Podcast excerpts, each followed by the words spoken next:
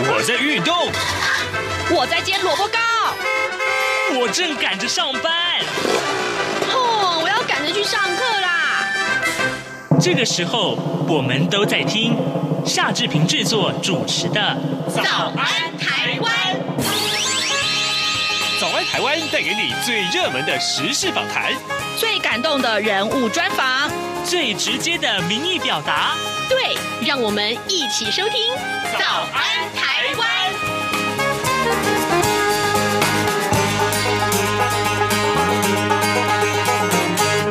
早安，台湾！我是夏志平。今天是二零二一年的五月十三号，星期四，礼拜四，我们要进行刘必荣时间这个单元。待会儿呢，要为您连线东吴大学政治系刘必荣教授。我们请刘老师为大家分析最重要的国际要闻呢。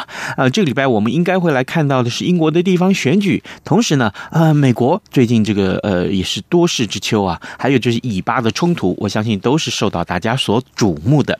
在跟刘老师连线之前呢，这瓶有。一点点时间来跟大家说一说各平面媒体上面的头版头条讯息。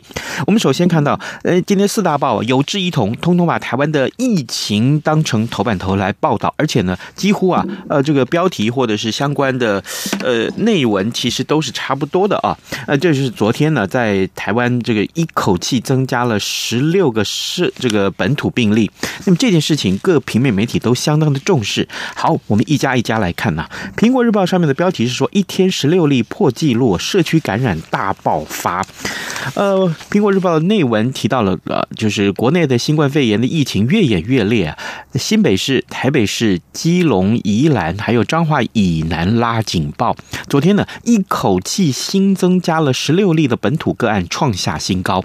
其中呢，有十个人是新北市某狮子会前会长弟。一千两百零三例的接触者，这也是第一次看到了有一个人传染给十个感染者。那么怀疑他遭到怀疑是一个超级传播者。那么三个人呢，是宜兰游一场群聚事件的接触者，另外还有两个人各任职在台北市万华的两家茶室啊。那一名基隆人的这个他是摆摊的妇人啊，曾经到高雄进香呃住宿，所以呢呃从北到南足迹是最远的。就是他。那么，中央流行疫情指挥中心也宣布啊，疫情警戒仍然是维持在第二级，第二级。但是呢，启动了六大防疫措施。那六大防疫措施呢？今天《中国时报》就把它放在头版头条，而且是简单的图示来告诉大家，这六大防疫措施方向呢，就是落实全国的营业场所防疫的管理。第二个就是加速加强疑似通报以及及早啊发现可能的个案。第三个就是呃扩增防疫旅馆，落实隔离还有检疫措施。第四个是扩大框列接触者啊进行隔离，积极的采检。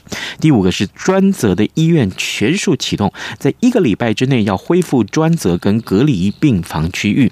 最后这一个第六个方向就是短期商务缩短检疫，从严审查。这是今天我们看到《中国时报》的头版头条告诉我们啊最重要的六个大的措施，而。呃，联合报呢上面当然同样也是把这样的一个呃呃这个相关的呃染疫的情况啊做了很详实的报道。但是呢，大家也许要问啊，刚刚我们所说的呃第二级、第三级是怎么回事？因为联合报今天告诉大家，可能啊会再升级到第三级，只是可能，目前还没有确定啊。呃，指挥中心的发言人庄仁祥他昨天就说，因为现在还是在第二级，还没有到第三级的这个警戒条件。那什么叫第三级？就是单周出现三件以上社区群聚，或者是一天啊一天确诊十名以上感染源不明的本土个案。而昨天呢，新增加本土个案，包括两起路径明确的群聚啊不明的这个感染源啊的个案，只有三个例子，所以呢没有超过十个例子，就维持在啊第二级。这是因为是如此的。那这个疫苗的这个。接种情况如何？其实因为疫情紧张，所以呃疫疫苗的接种情况是越来越踊跃啊。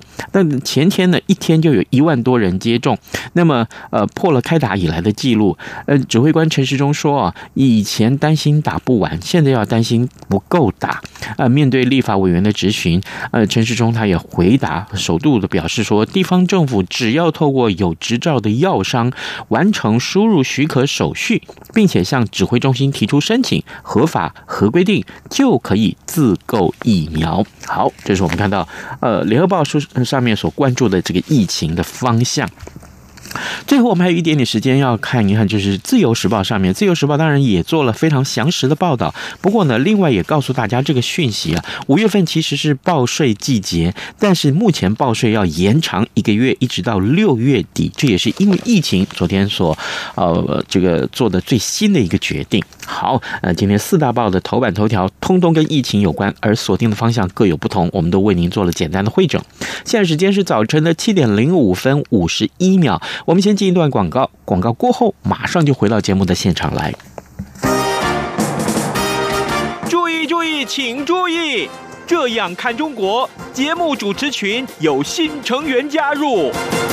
各位听众朋友，大家好，我是这样看中国节目主持人陈冠廷，欢迎收听每周五播出的《这样看中国》陈冠廷时间。多元角度、精彩丰富的节目内容，请锁定每周一到每周五晚间九点三十分到十点播出的《这样看中国》。早安，台湾，你正吃着什么样的早餐？吐司加火腿蛋，咬一口，然后收听中央广播电台。早安，台湾，刘碧荣时间。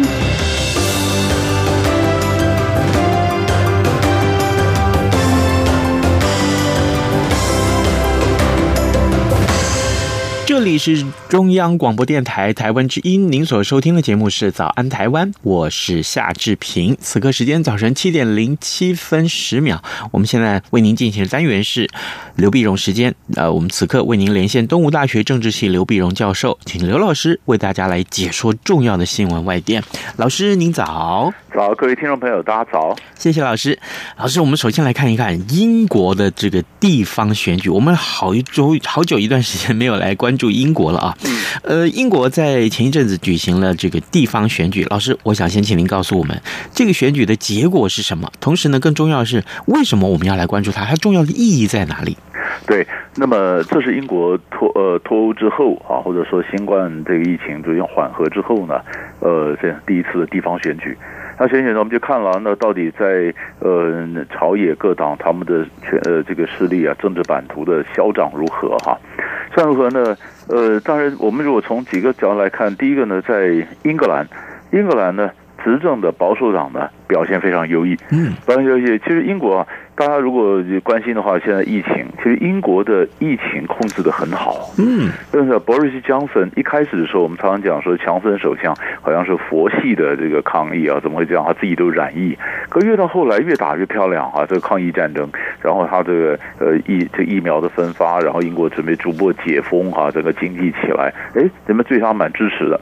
这是所以他在这个英格兰方面表现的非常好。虽然嗯，这个比如说伦敦市长卡恩。他是工党的，他是连任成功啊，五十五点二啊等等。曼彻斯特啊也是工党拿下来，可是最重要是一个工党的铁票区，那么哈特普那么被保守党夺下了，夺下那这个是蛮大的震撼啊，因为它的铁票区呢就是呃就是就是一个传统上就完全工党的，它是一个呃钢铁城，它是这个造船厂，那这样的一个呃传统上都是工党的地方。那么被整个呃保守党的这个反反对党，呃就是被执政党拿下来以后呢，就很多分析家说，完全呃你的这个呃伦敦什么市场赢了，你根本抵抵不了这个你认为的损失哈。嗯。这个工党的整个震撼，在那看工党也内部重有重组啊，那这领导班子重组就检讨到底怎么回事儿哈。那到底怎么一回事呢？其实一般来讲，呃，有些英国的分析家讲啊，其实是三个原因呢。嗯。第一个原因就是新冠病毒。嗯，这个疫情的关系，我们不是讲说，连连连这个呃一些老工党的人都说，哎，这个强森首相做的不错哈，啊，你说这个票当然就给强森那边去拿去了。第二个呢，就是工党的前这个党魁啊，叫柯宾，柯宾呢他在党内造成很大的分裂。分裂呢，科党因为工就造成分裂，分裂就他他是把整个把工党呢，本来本来以前这个工党的首相呢，Tony Blair 布莱尔首相把工党往中间路线带，那科宾又把他又带到非常左的路线，非常左路线的工党内部呢就开始有分裂。分裂，然后第三个呢，就表示工党的老的传统的工党的，跟现在年轻的城市里面年轻的激进左派，他的他的文化上就就不一样，就造成很多的裂痕。那很多觉得就是老工党的就基本上它是一个呃，我们叫做文化保守主义。那么其实激进派是非常激进，就这些工党也就逐渐的失去了他们的一个认同或者他们的一个凝聚力。所以现在怎么样的要呃要重重振英国工党的这个呃能够弥补的裂痕，然后找新的一个政策平台，这是他们在思考的。那英格兰完了以后呢？那你想英英国几个区嘛？那威尔斯当然仍然是工党的天下，嗯，但是更重要的是苏格兰，苏格兰民主党就是主张独立的苏独的这个这个民主党，哎，这选的不错。选不错，在一百二十九席国会里面呢，拿到六十四席，距离过半数的六十五席呢，只差一席，只差一席呢，所以他的党魁呢，施特金就表示，他将再次推动独立公投。那你这票数不够，但是他可以联合同样支持独立的绿党来联手，希望在二零二三年底前通过，那么发动独立公投。那我们晓得上次。上次的这个独立公投没成嘛？二零一四年对没成，没成差了十个百分点了哈。那么四五四四十五对五十五这个没十个百分点，但是最大的这次有什么差别呢？苏格兰希望留在欧盟里面，那英国是脱欧的，是那脱欧的那苏格兰就说那这样子，那那我要重新加入欧盟，啊，只有脱英了，脱英然后以独立国家身份加入，那可是根据英国的法律呢？一九九八年通过的《苏格兰法》第三十章，那苏格兰要进行独立公投，必须英国国会授权的。那国会这边如果伦敦这边不同意的话，你那个公投是没办法合法的举行的。啊，那鲍里斯·强森首相已经表示呃不同意。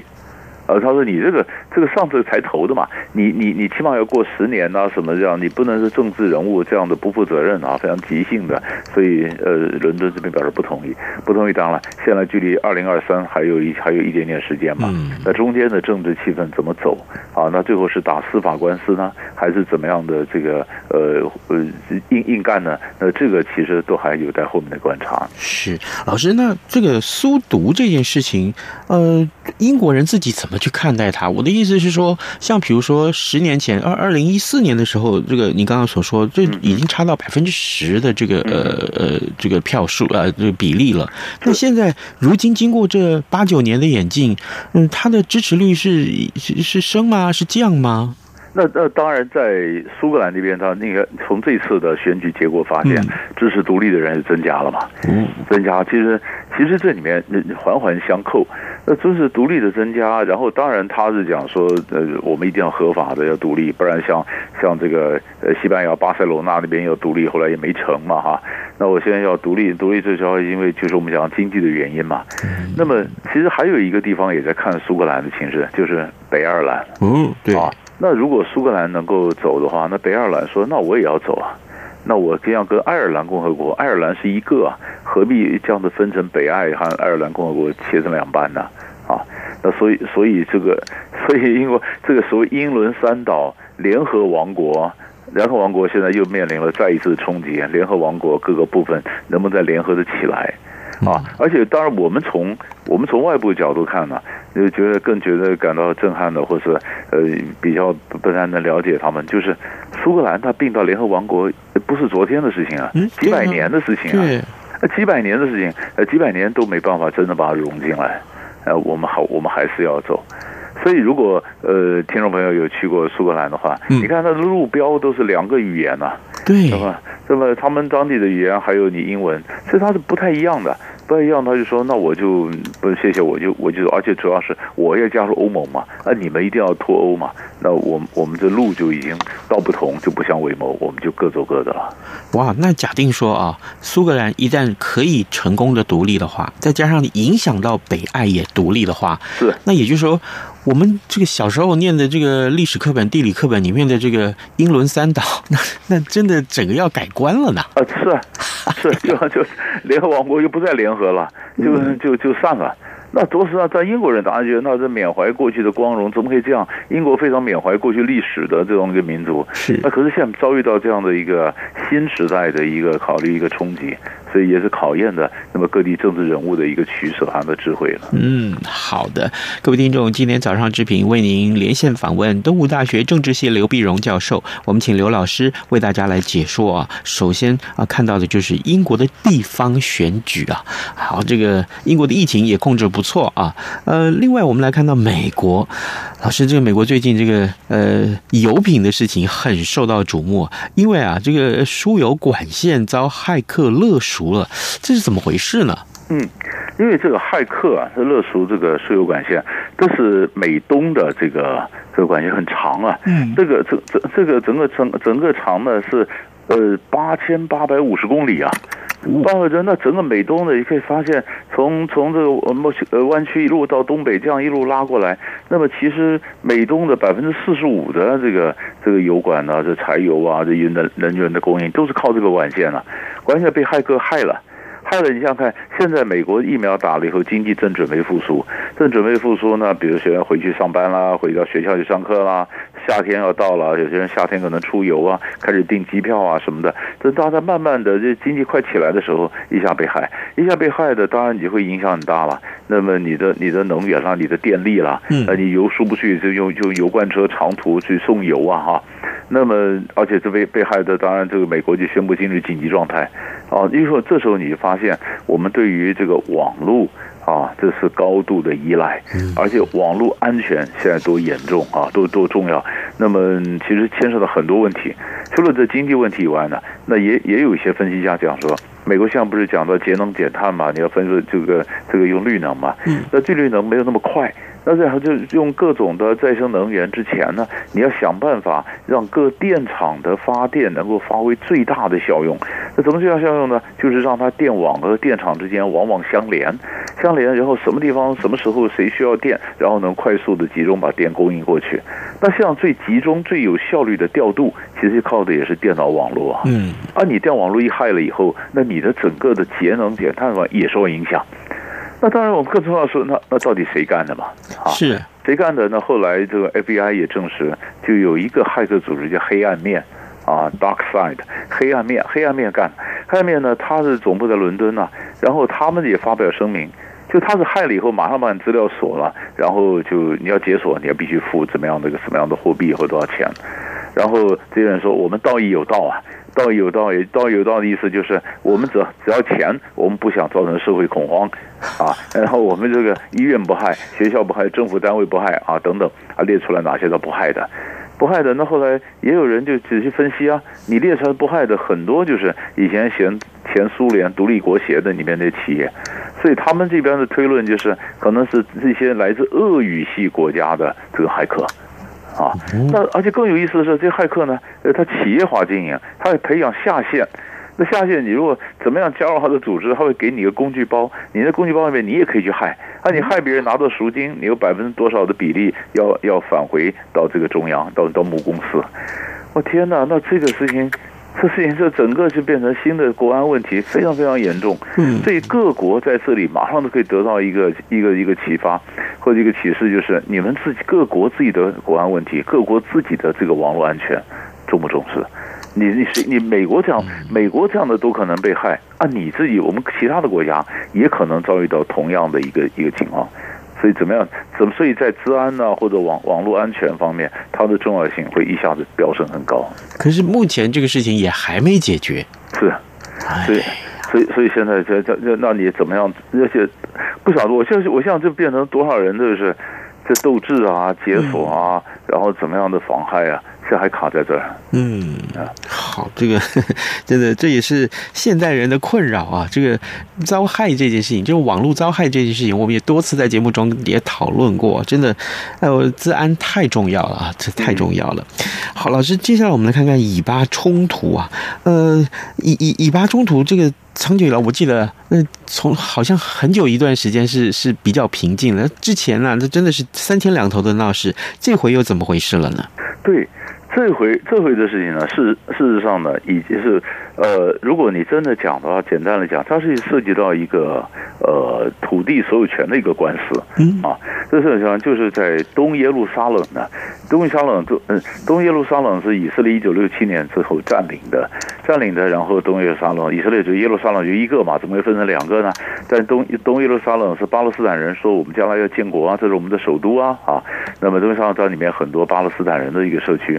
社区呢，现在就是以色列就判，就在在在呃准备要判断判这个有七个巴勒斯坦家庭被犹犹太的一个基金呃这个右派的组织告说，你占了这个犹太人的这个土地，你们七个这个家庭要要搬迁，是啊搬迁。那这个这个部分呢，其实到了到将近一年多了，嗯，呃绕了很久。那这个是怎么一回事呢？其实这这个这说起来要一八六七一八七六年开始，嗯，一八七六年奥图曼土耳其时候呢，当时巴勒斯坦的这个地主，那是东耶路撒冷是巴勒斯坦的嘛，呃呃呃，就就就是就是土耳其的那个时候，他们就那块地方呢就卖给了卖给了以色列的一个一个特一个一个公司，嗯，那以色列公司呢，那就以色列公司在一九四八年，以色列他在宣建国的时候，他把一些约旦河西岸的一些巴勒斯坦人赶走了，占他们土地要建国啊，那约旦呢就占了东耶路撒冷，那很多巴勒斯坦的难民就没地方去，被加被以色列占了，那约旦就说好这样子，那我东耶路撒冷这边这块地呢，那我先占了嘛，从以色列手中拿下来这块地，那现在我就分给巴勒斯坦人，你们就在这边住吧，住大有这起码有人从一九五零年代就在盖房子了，差不多只有两百多笔土地，两万多人住在那儿。就一九六七年之后呢，中东战争之后，以色列又把他这个抢过来了。以色列把抢过来了，就把这块地呢，那么以色列公司就说：“哎，那以前是我的，一一八七六年的时候是我买的。”好了，以色列说：“啊，是你的。”那这公司又把它卖给了一些以色列的右派组织。右派组织说：“那那我现在有处有授权了。啊，你们上面这些巴勒斯坦的，你们是违章建筑啊，你们是你们这个住户，你得让出让一让。”那巴勒斯坦那难民说：“那你们占约旦河西岸，你不是你占我的土地吗？那那以前我也是合法从约旦手中拿到的。那现在什么？你现在战争以后，你先要我赶走，然后就就扯半天，扯半天呢？现在这个这个问题就是，到现在呢，本来法院要判决，要搬要把这些人要搬迁呢，嗯，因为要搬迁。那么这些人他不搬不搬呢？当然他们更有更深刻的意思是什么呢？因为你如果不你如果呃这如果这七家也搬迁，它是冰山一角啊。”后面我们刚刚讲过，设计是两百多块土地啊，那么两万多人呢、啊，那整个就要搬，那更要更深刻的讲是，那为什么要搬呢？有人政治人物就解释说啊，那是因为以色列他要把大批的犹太人要要搬进来啊。犹太因为以色列他并了东耶路撒冷，并了东耶路撒冷以后，他有大批的犹太人进来，等于是另外一种种族清洗，把原来住在这边的巴勒斯坦人就赶走。然后当你整个大批犹太人进来以后呢，你巴勒斯坦就算建国，你也不能说我首都在东耶路撒冷啊，现在都是犹太人呢、啊。那这是所以才有一些人国际上一些意见，就是说你这个是另外一种种族清洗，你这是战争犯行了啊。好了，现在最重要是就是这个就是这个周末本来要决定，法院决定要不要叫他们搬。嗯，那另外一件事情呢，就是以色列不是占了东耶路撒冷，那刚好是每年在五月十号的时候呢，就有东耶路撒冷的这个以右派的就游行，游行呢，他们右派就耶路撒冷日啊，就游行到东耶路撒冷，尤其到巴勒斯坦人的聚居地方去示威。那巴勒斯坦人说这太挑衅了吧，你的你是在我的伤口上抹盐呐，啊，所以这也是一个冲突。在冲突，所以以色列政府首先第一个呢，他说。那就告诉游行的人，有些地方你不能不能去啊。然后第二个呢，那就是说你巴这个这个巴勒斯坦的这个这个这个这个要非常小心，因为巴勒斯坦人要他搬迁不搬迁，巴勒斯坦民怨累积的很多啊。所以一些重要的巴勒斯坦的东耶路撒冷一些清真寺一些的广场，你们不能去。偏偏现在又碰到是斋戒月要开始，然后这里面最重要是阿克萨清真寺，那是巴勒斯坦的圣地啊，所以巴所以所以所以巴勒斯坦人民对以色列的这个这个愤怒呢，他们就在清真寺里面藏了很多石头，然后做完礼拜以后出来就拿着石头就可以攻击以色列的安全部队，以色列安全部队一下就冲到清真寺去抓人，又抓人又多人受伤，几百人被抓，那是斋戒月几百人被抓，那是个民怨沸腾，这是爆起来。然后你发现我你你又限制我们，你又有搬家，你要我哪些地方你不能去？就哈马斯组织刚好控制控制加沙走廊的，他就出来发声。哈马斯组织就告诉以色列说：“限期，你什么时候把这人放了？不然我就发我就这么打飞弹打你。”结果以色列没放，没放好。这上个周末，哈马斯就开始发射飞弹，发射飞弹以后，那以色列说：“你发射飞弹，那我就用空袭你，我就空我就我就出动的做战机去攻击你。”不过你哈马斯也不妥协，继续发射飞弹。所以就是看到这两天他发了一千多枚飞弹，然后攻击以色列。以色列出动八十架战机轰炸这个这个加沙走廊的战区。我天哪！是联合国说你们停火，再不停火就全面战争呐！这就是几个，就是就是呃，以色列就是简单来讲，就是土地冲突、东耶路撒冷的游行，然后刚好时间点在一起，又碰到这个，又碰到这个呃斋戒月啊，然后又碰到以色列部队进入到阿克萨清真寺，嗯啊，偏偏以色列的政府。纳塔雅胡政府一直是看守内阁，以色列政府几次选举都选不出来正式多数，所以纳塔雅胡他也他也在这时候他也表示说，你看看我是能够处理的事情的，所以你们你们何必换我呢？说我可以继续当总理啊，所以在这里面多少也有看到也有内政上的一些操弄，也有这个，所以这这整个问题很多的因素可能聚集在一起，一下子爆出来了。嗯，好，这个可能后续还会有很多。老师，我也觉得奇怪。刚刚您告诉我们这样的一些这么多的一些呃纷争也好，可是美国长期在这个地方应该是插插旗很深啊，他难道都不说话吗？所以现在现在国际上联合国什么就要求美国你要约束一下以色列，是啊，约束以色列，因为你你你是有你你看起来好像你也被人家丢石头啊什么，可是你是那么强大的兵力啊，你需要冲到清真寺里面去吗？你需要逮捕这么多平民百姓吗？哦。那么你你需要叫叫叫的这个可怜的这些家庭搬家吗？哦，那到底法律问题还是政治问题？这有太多问题，不是一条线一画说对错。那这就绝对是用政治的智慧要解决的。可是现在这个看怎么怎么解？所以这个整个的冲突。可能可能还会闹一阵子。是，好，各位听众，今天早上志平为您连线访问东吴大学政治系刘碧荣教授。我们请刘老师为我们关注了有关于英国的地方选举，还有就是美国的油市啊遭害。另外呢，呃，这个以巴冲突啊，虽虽然听起来有点复杂，但事实上真的这也是长久以来的历史因素啊。我们也谢谢老师跟我们的分享，谢谢您，老师。谢谢。COVID-19 武汉肺炎疫情趋于平稳，但我们还是不能松懈。除了落实社交距离及做好个人卫生防护，还要勤洗手，并且在无法保持社交距离及搭乘大众运输时佩戴口罩。防疫新生活，对抗病毒，我们一起加油！早安，台湾。正吃着什么样的早餐？吐司加火腿蛋，咬一口，然后收听中央广播电台。